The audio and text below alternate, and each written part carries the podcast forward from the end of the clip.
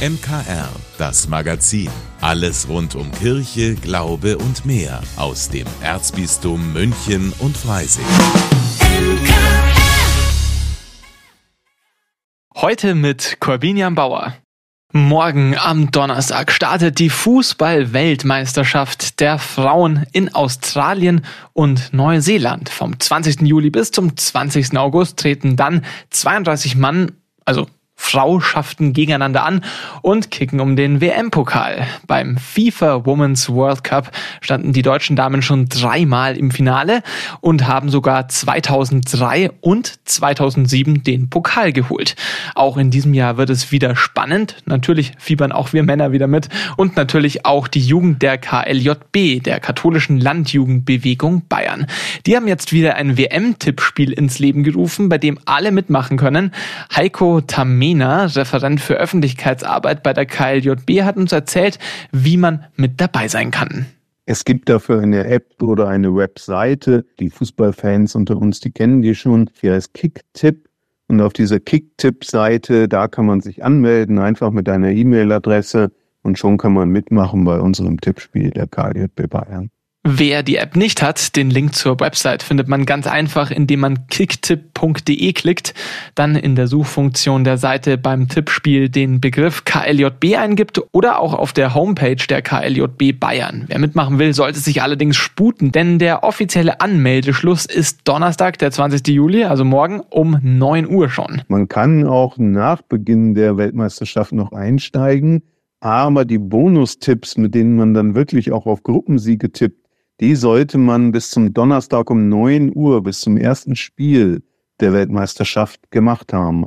Wer also bei diesem Tippspiel gewinnen will, der sollte sich also noch schnell anmelden. Aber was gibt es denn da eigentlich zu gewinnen? Ja, als wir überlegt haben, was ist der Preis für das Tippspiel, war uns klar, dass in diesem Jahr 2023 das mit unserer Kampagne Vote 16 zu tun haben muss fürs Wahlalter 16. Also man gewinnt tatsächlich ein T-Shirt in einer beliebigen Größe von der Kampagne Vote 16 das Wahlalter 16. WM-Tippspiele haben übrigens bei der KLJB schon lange Tradition, erzählt Heiko Tamena, dem wir natürlich auch gefragt haben, wie denn seiner Meinung nach die Damen bei der diesjährigen Fußball-WM abschneiden werden. Oh, ich bin da immer statistisch sehr gut vorbereitet auf solche Tippspiele und habe dann FIFA-Weltrangliste und so die Qualifikationsspiele angeschaut und sehe, die sind schon hinter USA die zweitbesten.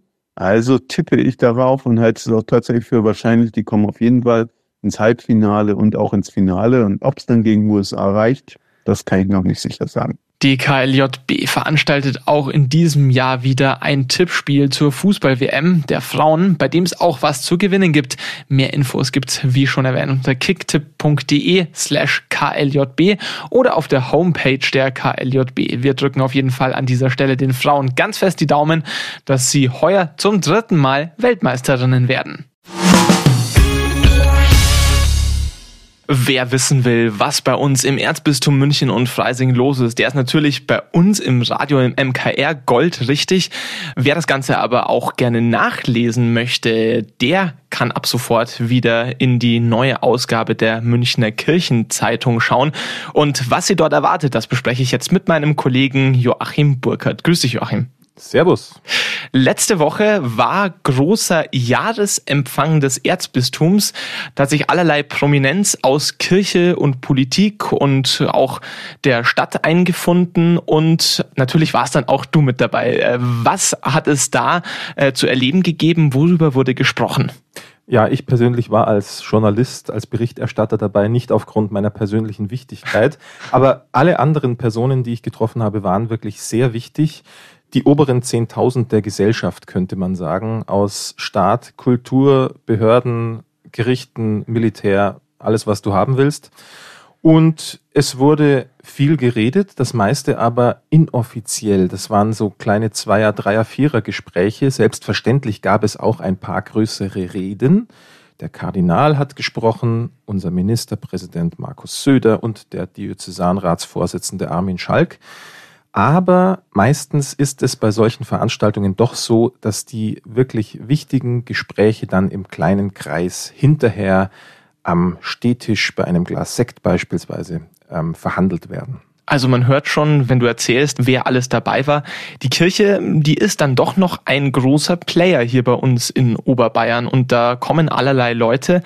Ähm, du hast ja gesagt, du warst als Journalist vor Ort. Du kannst vielleicht auch ein bisschen einordnen, diese Rolle, die die Kirche offensichlich hier noch spielt.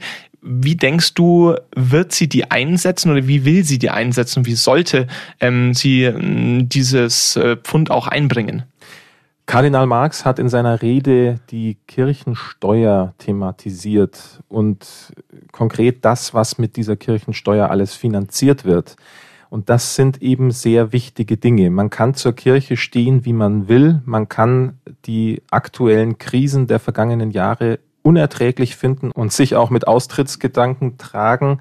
Aber unstrittig bleibt, dass unser Land ohne das kirchliche Engagement im sozialen Bereich, im Bildungsbereich, um jetzt nur zwei zu nennen, ein anderes wäre. Und das würde schlicht nicht funktionieren, wenn es die Kirche und das, was sie auch mit, mit Hilfe der Kirchensteuer alles tut, plötzlich nicht mehr gäbe. Ein Gast, der auch beim Jahresempfang da war, der war dieses Jahr erstmals in einer anderen Rolle, nämlich in der Rolle des Ruheständlers da, Weihbischof Bernhard Hasselberger.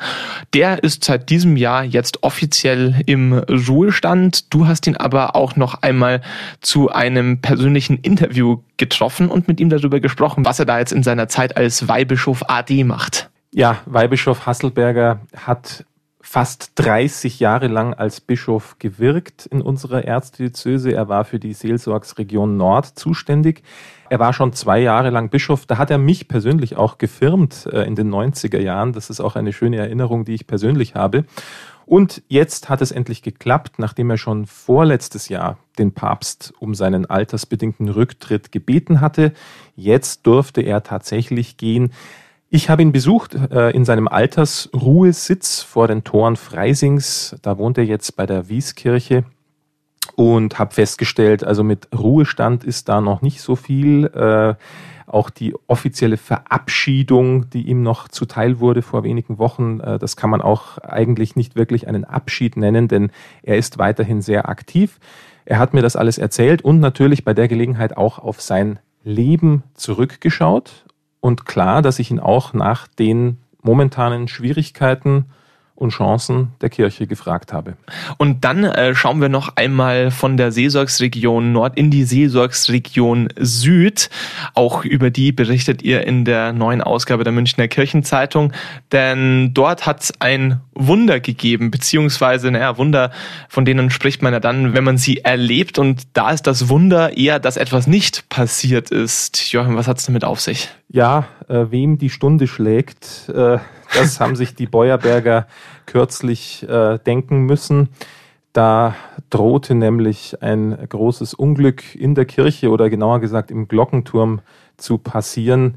Die tonnenschwere Glocke, die drohte abzustürzen und äh, ja, es stand spitz auf Knopf und ja, was sich dann da dort ereignet hat, das erzählen wir in aller Ausführlichkeit in der aktuellen Münchner Kirchenzeitung. Ab sofort wieder in vielen Kirchen des Erzbistums oder auch als Abo zu Ihnen nach Hause. Und wenn Sie ein Freund des digitalen Lesens sind, dann können Sie die Münchner Kirchenzeitung natürlich auch abonnieren in der Michaelsbund App. Wir wünschen viel Spaß beim Durchblättern. Michaelspreis. So heißt eine Auszeichnung, die der St. Michaelsbund jetzt zum ersten Mal vergeben hat. Also das Medienhaus, zu dem auch wir, das MKR, gehören. Und zusammen mit der bayerischen Staatsregierung hat da das Medienhaus ehrenamtliches Engagement in den Büchereien geehrt. Immerhin begleitet der Michaelsbund über 1000 kirchliche und kommunale Büchereien in ihrer Arbeit. Ja, und für die Ehrenamtsbeauftragte der Staatsregierung, Eva Gottstein, hat die Mitarbeit in einer Bücherei ganz ganz eigene Qualitäten. In der Bücherei ist es natürlich schon so, dass sie einfach mit Lesestoff wieder selber in Berührung kommen, wahrscheinlich an Kindheitserinnerungen anknüpfen können und aber natürlich zu unserer Volksbildung etwas beitragen. Ja, nee, einfach ohne Bildung geht's nicht. Und Lesen ist einfach Kino im Kopf. Und ich denke, gerade die jetzige Generation, die ja doch sehr in den Medien teilweise sich verliert, braucht das Lesen. Und wenn Sie da was dazu beitragen, dann ist es einfach toll. Drei Preisträger hat die Jury ermittelt. Die Gewinner erhalten ein Ehrenblatt der Künstlerin Anna Käse, eine Radierung des heiligen Michael und einen Mediengutschein in Höhe von 1000 Euro des Medienhauses St. Michaelsbund. Direktor Stefan S. will damit auch nochmal darauf hinweisen, wie wertvoll das Engagement der vielen guten Geister in den Büchereien, der Pfarreien und Gemeinden ist. der Michaelspreis gibt eine Bühne für das wunderbare Engagement der vielen Ehrenamtlichen in unseren Büchereien. Er zeichnet Projekte aus, die einfach herausragend sind, wo sich Menschen für andere einsetzen. Unter dem Motto Ehrenamt hilft in Krisenzeiten kamen Vorschläge aus den sieben Diözesanstellen des Michaelsbundes. Ausgezeichnet wurde dann die katholische öffentliche Bücherei Niedernberg in Unterfranken. Siegbert Hartlaub leitet das Haus mit seiner Frau Carla. Zusammen mit einem großen Team hat er im überfluteten Ahrweiler beim Wiederaufbau geholfen. Hartlaub sammelte Geld bei Bücherflohmärkten und Spendenaktionen, organisierte Medienspenden für die Bücherei und schippte sogar Schlamm in Ahrweiler. Nicht um einen Preis zu gewinnen, sondern um zu helfen. Das Ehrenamt ist halt, macht halt viel für die Gesellschaft. Also ohne Ehrenamt würde vieles in der Gesellschaft einfach nicht mehr funktionieren. Und Gemeinschaft und sich treffen und, und irgendwas gemeinsam erleben kann man halt auch nur, oder vor allen Dingen auch nur durch Ehrenamtliche erreichen. Also das kann nicht alles der Staat oder die Kirche tun. Auf der Stärke der Ehrenamtlichen beruht auch das zweite ausgezeichnete Projekt in Obertraubling bei Regensburg. Das Ziel, die Lesefähigkeit der Grundschüler zu steigern. Mehrere Ansätze haben Helena Krause und ihre Mitstreiter in den vergangenen Pandemiejahren dabei verfolgt. Unter anderem auch die Vorstellung von Kinderbuchklassikern. Dafür wurden Videos aufgenommen und Bastelanleitungen gefilmt, erklärt Helena Krause. Unsere Bücherei ist auf dem Schulgelände, also haben wir sozusagen einen ganz engen Kontakt zur, zu der Grundschule. Und da haben wir natürlich noch mehr mitbekommen, wie nötig das ist, dass Kinder einfach lesen lernen und stellen wirklich auch immer wieder fest, dass äh, in der dritten oder in der vierten Klasse die Kinder nicht, äh, nicht wirklich gut lesen können oder nicht erfassen können, was sie lesen. Dass Kinder richtig lesen lernen, war auch der Anspruch beim dritten ausgezeichneten Projekt. In der Stadtbücherei im niederbayerischen Pocking riefen die MitarbeiterInnen die Kinder dazu auf, vorzulesen.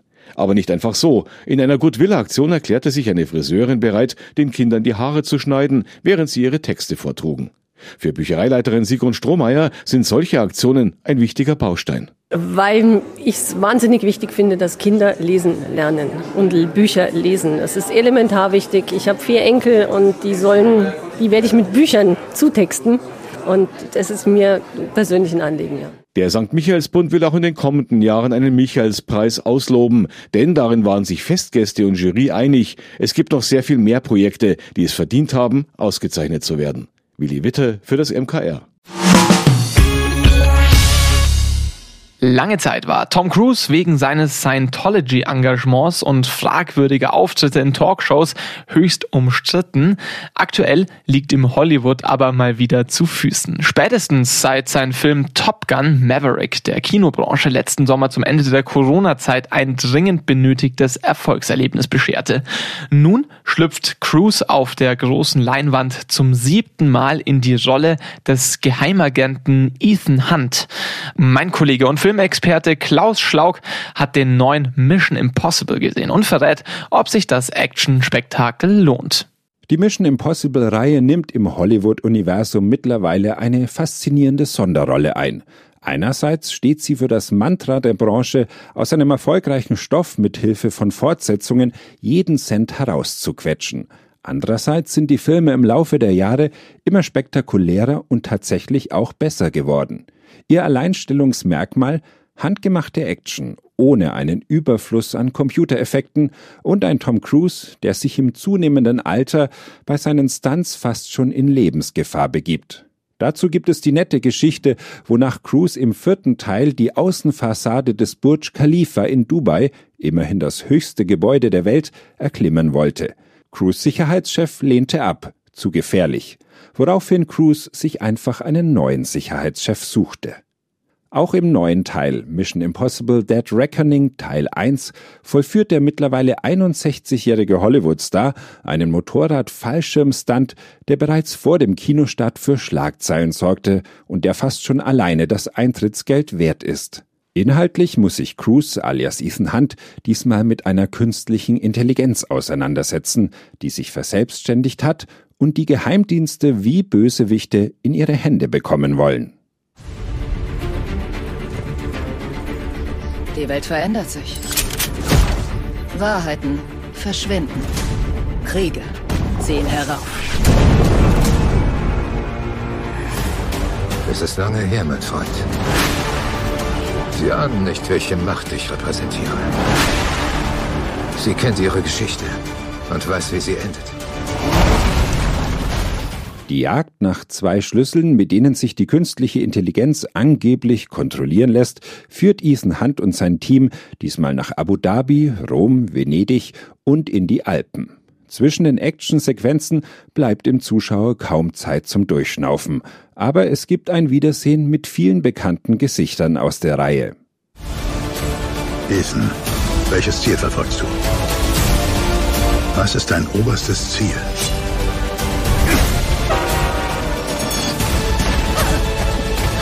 Euer Leben wird immer wichtiger für mich sein als mein eigenes.